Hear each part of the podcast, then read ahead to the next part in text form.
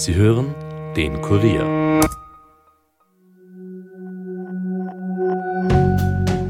Hallo bei den Fakebusters. Mein Name ist Armin Arbeiter und heute werfen wir einen Blick auf einen, laut Verschwörungstheoretikern, teuflischen Plan, uns alle zu versklaven und in ein kommunistisches System zu werfen. Den Great Reset. Im Mai kommenden Jahres trifft sich die Weltelite zum Weltwirtschaftsforum in Singapur und wird dort darüber beraten, wie sie die Menschheit mit Hilfe des Coronavirus weiterhin knechten und eine neue Weltordnung errichten kann. So zumindest die Ansicht einiger Verschwörungstheoretiker wie Attila Hildmann und Co. Der Name des Plans? The Great Reset, also der große Neustart. Tatsächlich ist es auch das Motto des nächstjährigen Treffens. Aber was wird da genau geplant? Bleibt skeptisch, aber hört uns gut zu.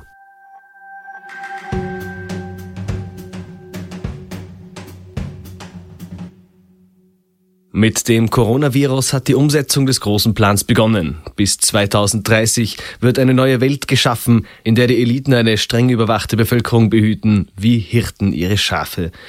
Der selbsternannte Wirtschaftsexperte Ernst Wolf, der sich schon Anfang der Pandemie sicher war, die internationale Finanzelite hätte ihre Finger auch hier im Spiel, erklärt in einem YouTube-Video, wie die Wirtschaftseliten von der Corona-Krise profitieren würden. Das bisherige kapitalistische System stehe vor einem Zusammenbruch. Die Robotisierung und künstliche Intelligenz, gepaart mit Algorithmen, führe dazu, dass Menschen ihre Jobs verlören. Um einem Aufstand vorzubeugen, würden folgende Maßnahmen gestartet. So werden Fabrikschließungen und der Zusammenbruch der Logistikbranche den Menschen wegen der dadurch wegfallenden Emissionen als Klimaschutz verkauft. Das wegen der millionenfachen Arbeitslosigkeit notwendig werdende Helikoptergeld, das einzig und allein der Anfachung der Nachfrage dient, wird der Allgemeinheit als bedingungsloses Grundeinkommen angepriesen. Und die Digitalisierung des Mittelstandes wird als Weg in eine gerechtere Zukunft idealisiert – obwohl es sich dabei um nichts anderes als die Unterordnung mittelständischer Unternehmen unter Internetplattformen handelt, deren Marktmacht derzeit ins Unermessliche wächst. All das klingt extrem bedrückend und zeigt, dass die Finanzelite, also etwa 0,001 Prozent der Weltbevölkerung, dabei ist, den Rest der Menschheit in eine Art digitale Diktatur zu führen. Geheim ist an diesem sogenannten Plan nichts. Es ist schlicht ein Buch, welches den Titel The Great Reset trägt und von Wirtschaftsforumschef Klaus Schwab verfasst wurde. Das Buch beschreibt, wieso es nach der Pandemie eine neue Ordnung geben müsse. Die Weltwirtschaft müsste grüner und sozialer werden. Der Autor plädiert für eine Verschmelzung von Kapitalismus und Sozialismus, was zu mehr Gerechtigkeit in der Welt führen solle. Das Programm für das kommende Forum erschien in typischer, eher vager Auflistung von Problemfeldern. Covid-19, Staatsverschuldung, Klimakrise, die nun in einem gemeinsamen Kraftakt angegangen werden müssten. Unter dem Motto sollen dann die Eingeladenen diskutieren. Kritik, vor allem Kapitalismuskritik, gab es am Weltwirtschaftsforum immer. Nun kommt auch die Kritik der Verschwörungstheoretiker hinzu, die seit der Corona-Krise massiven Zulauf erhalten. Auch die Verschwörungstheorie The Great Reset erinnert an die klassischen antisemitischen Verschwörungserzählungen, bei welchen reiche Personen oder Familien, meist jüdischen Glaubens, wie George Soros, die Rothschilds oder bestenfalls die Illuminaten, als reiche Weltmacht agieren und entscheiden, wie die Weltordnung aussehen soll. Zusätzlich angeheizt wurden die Vermutungen, als das Video einer Rede des kanadischen Premierministers Justin Trudeau herauskam. Die Covid-19-Pandemie sei eine Möglichkeit für einen Neustart, sagte der kanadische Premier an einer Videokonferenz der UN. Aber hört selbst. This pandemic has provided an opportunity for a reset. This is our chance to accelerate our pre-pandemic efforts to reimagine economic systems that actually address global challenges like extreme poverty, inequality, and climate change. Last week, our government committed to investing more in international development while supporting countries, uh, developing countries on their economic recoveries and resilience. And on that note, today, I can announce that Canada will invest $400 million more in humanitarian and development funding, which will go directly to trusted partners on the ground fighting COVID 19. Im Grunde deckt sich Trudeaus Aussage mit jener des Buches. Es brauche eine geeinte Antwort zur Bekämpfung des Klimawandels, der Armut, der Arbeitslosigkeit und das bietet für Verschwörungstheoretiker gefundenes Fressen. Die Anhänger der Great Reset-Theorie kommen aus mehreren Lagern. Jene aus dem linken Spektrum sehen darin eher den Angriff einer neoliberalen, superreichen Kaste, die in Jeff Bezos-Manier die Welt in eine einzige Konsumlandschaft verwandeln will. Jene aus dem rechten Lager verstehen es als grausames Machtspiel einer globalistischen Elite. Joe Biden etwa wird von Trumps Haussender Fox News als verstörend nahe zur sozialistischen Great Reset-Bewegung gesehen. His handlers who are basically all the old Obama staffers, believe in something called the Great Reset of Capitalism. I told you about this last week.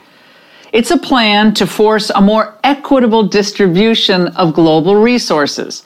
Translation, most Americans will have less freedom and less money, except for the same elites who always find a way around the rules. Like during the lockdowns, when the families of these mini tyrants skirted the restrictions. Just like last week, California Governor Gavin Newsom was dining with a prohibited number of pals at that exclusive restaurant, the French Laundry. Chicago Mayor Lori Lightfoot was caught partying maskless in a massive crowd celebrating Bidens unofficial election win. No problem at all. Joe Biden würde die USA also nicht nur in den Sozialismus treiben, sondern alle Amerikaner auch ihrer Freiheit und ihres Geldes berauben. Vor allem der Aspekt der Freiheit spielt eine wichtige Rolle in der dritten Deutung von Great Reset. Sie stellt den drohenden Überwachungsstaat in den Vordergrund.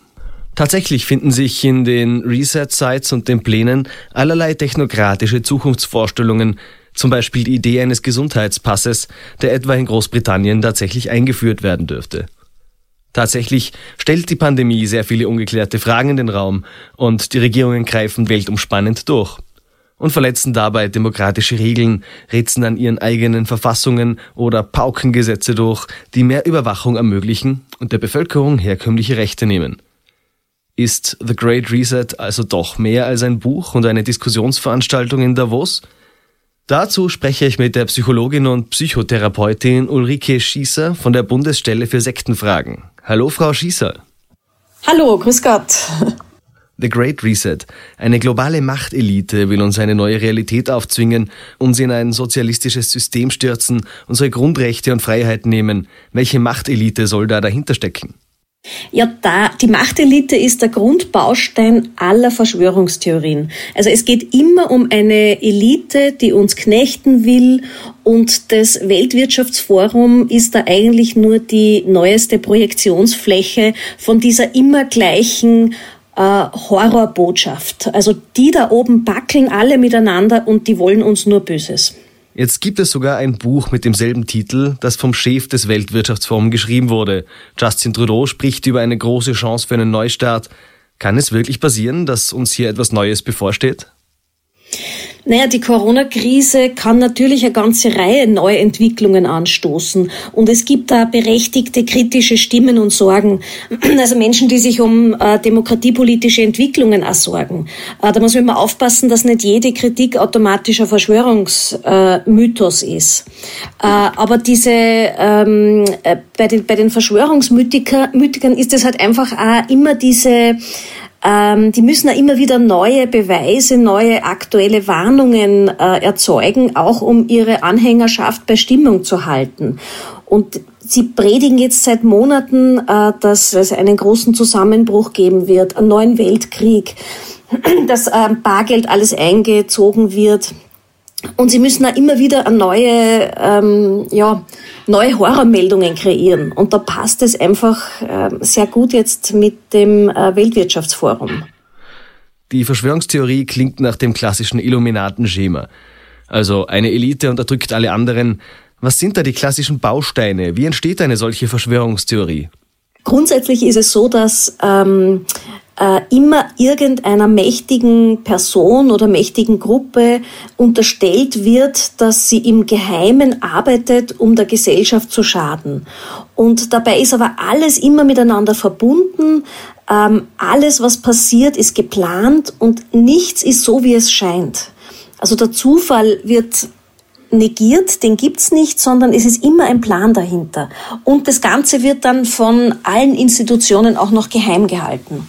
Also es ähm, ist sozusagen immer eine weltumspannende, riesige ähm, Verschwörung, wo dann auch dazu kommt, dass alle auch noch den Mund halten. Also das muss ja dann auch noch geheim gehalten werden. Also es, es wird immer von einem sehr hohen Grad an ähm, Zusammenarbeit, Planung, Disziplin und Geheimhaltung ausgegangen, was ja in der Realität gar nicht so einfach ist. Auf keinen Fall. Aber Sie beschäftigen sich ja eingehend mit Verschwörungstheorien. Drohen Unruhen, wie sie etwa ein Ernst Wolf voraussieht? Naja, ich würde schon sagen, dass der Herr Wolf damit Ängste formuliert, die viele Menschen derzeit haben die haben einfach Angst vor einer noch größeren Krise, vor Armut, vor Destabilisierung der Gesellschaft. Aber er zeichnet halt jeweils den Worst Case dieser Ängste, so das schlimmstmögliche Bild, das man sich vorstellen kann. Und ähm, es wird damit auch sowas wie eine, es erzeugt schon wieder so eine Art Angstlust, also schon fast die Lust an der absoluten Katastrophe. Und es ist manchmal so, wie man selbst auch sich oft so Worst Case Szenarien vorstellt. Ähm, so äh, das Band so schon ein bisschen die Angst, sich überhaupt vorzustellen, was könnte schlimmstenfalls passieren, weil dann wird es meistens schon einmal nicht mehr so stark. Also die, die Ängste sind durchaus ähm, verständlich und deswegen wirken auch Verschwörungstheorien so gut, weil sie greifen etwas auf, was in der Bevölkerung ja schon da ist, was in uns alle auch. Also sie, sie greifen so Grundängste auf. Ähm, die Angst, äh, keine Kontrolle über mein Leben zu haben, äh, die Angst von anderen manipuliert zu werden, gesteuert zu werden, ähm, die Angst, etwas nicht mehr zu durchschauen. Und sie haben ja ganz viel ähm, äh, auch Kritik jetzt an der Globalisierung, äh, an ähm, ja, also weil, und auch Angst an, an äh, technischen Entwicklungen, weil das sind alles Bereiche, wo man dann, wo man sich nicht mehr so wirklich ganz auskennt, wo man sich denkt, ah, was passiert da und wie funktioniert das und ähm, auch bargeldloses Zahlen wird zum Beispiel ganz oft verwendet in diesen Verschwörungsmythen, äh, dass das sozusagen die große Gefahr ist, wenn dann bargeldlos gezahlt werden muss, nur mehr, also es ist auch wieder ein bisschen Kontrollverlust, man hat es dann nicht so in der Hand, im wahrsten Sinn des Wortes und die Gefühl von, von allen durchschaut zu werden. Alles, was ich ausgebe, kann von irgendjemandem kontrolliert und beobachtet werden. Also auch wieder, das sind so Grundängste. Äh, jemand kann jeden Aspekt meines Lebens jederzeit analysieren, beobachten und manipulieren. Sie sind ja selber Psychologin und Psychotherapeutin. Was würden Sie Menschen raten, die vor allem in den vergangenen Monaten Verschwörungstheorien anheimgefallen sind? Ähm, ich glaube, die wirklich dran glauben, würden einen Rat nicht annehmen. Also für die, wenn sie wirklich in diesem, in diesem Mindset sind, dann gehöre ich zur feindlichen Seite. Weil da gibt's schwarz, weiß, gut, böse und äh, was ich sage, würde alles entweder als naiv, als ähm, äh, ja, oder auch manipulativ oder ich werde bezahlt vom Staat, stimmt, das ist, da kommt mein Gehalt her. Äh, damit ist alles, was ich sage, von vornherein Teil dieser großen, dieses großen Plans, alle zu kontrollieren. Und das ist ja das Schwierige. Es entsteht so ein paranoider Mindset, wo sie die Menschen gar nicht mehr erreichen können. Also die, die, die wollen ja im Gegenteil, die wollen nicht zuhören, die wollen erzählen, die wollen anderen mitteilen, was sie da entdeckt haben, was sie, was, was für sie eine also erschreckende Realität, die wollen warnen. Die wenigsten sind interessiert, sich was anzuhören. Außer das innerhalb ihren eigenen Kreisens, innerhalb der eigenen Blase. Welche Rolle spielt der Antisemitismus in dieser Verschwörungstheorie? Eine sehr, sehr große. Also Antisemitismus ist eigentlich von Anfang an bei Verschwörungstheorien sehr häufig so die zugrunde liegende Strömung. Äh, wird manchmal nicht so deutlich ausgesprochen. Das ist, wird ein bisschen ver, manchmal verklausuliert, aber mit der äh, New World Order oder ähm, oft, wenn sie von Banken und ähm, äh, also wenn man von Banken spricht, äh, von der Finanzwirtschaft, wird sehr oft so automatisch sozusagen die Juden gemeint. Ähm, also so diese, diese Idee, dass Pharmafirmen auch oder das Bankwesen ganz stark äh, von Juden, Jüdinnen kontrolliert wird, ist einfach eine von diesen Grundideen und dass das so ein Zentrum von diesen Verschwörungen immer wieder ist. Und damit steigt auch leider, was man auch sieht in den Auswirkungen, derzeit auch wieder der Antisemitismus. Gibt es von Ihrer Seite aus noch wichtige Aspekte dieses Themas? Also ich würde vielleicht sagen, wichtig ist für alle, die ein bisschen ähm, flirten mit diesen Ideen. Ähm, weil sie haben ja was Faszinierendes. Erstens einmal sind sie einfach Horrorgeschichten und Horrorgeschichten sind für uns immer interessant. Und äh, es sind auch spannende Geschichten, die da erzählt werden. Also das ist, ähm, die haben eine gewisse Faszination, die haben eine, eine Sogwirkung. Und da, ähm, da soll man schon gut aufpassen, dass man da nicht so in diesen Sog gerät und anfängt da immer mehr und immer mehr äh, in so eine Parallelwelt abzurutschen.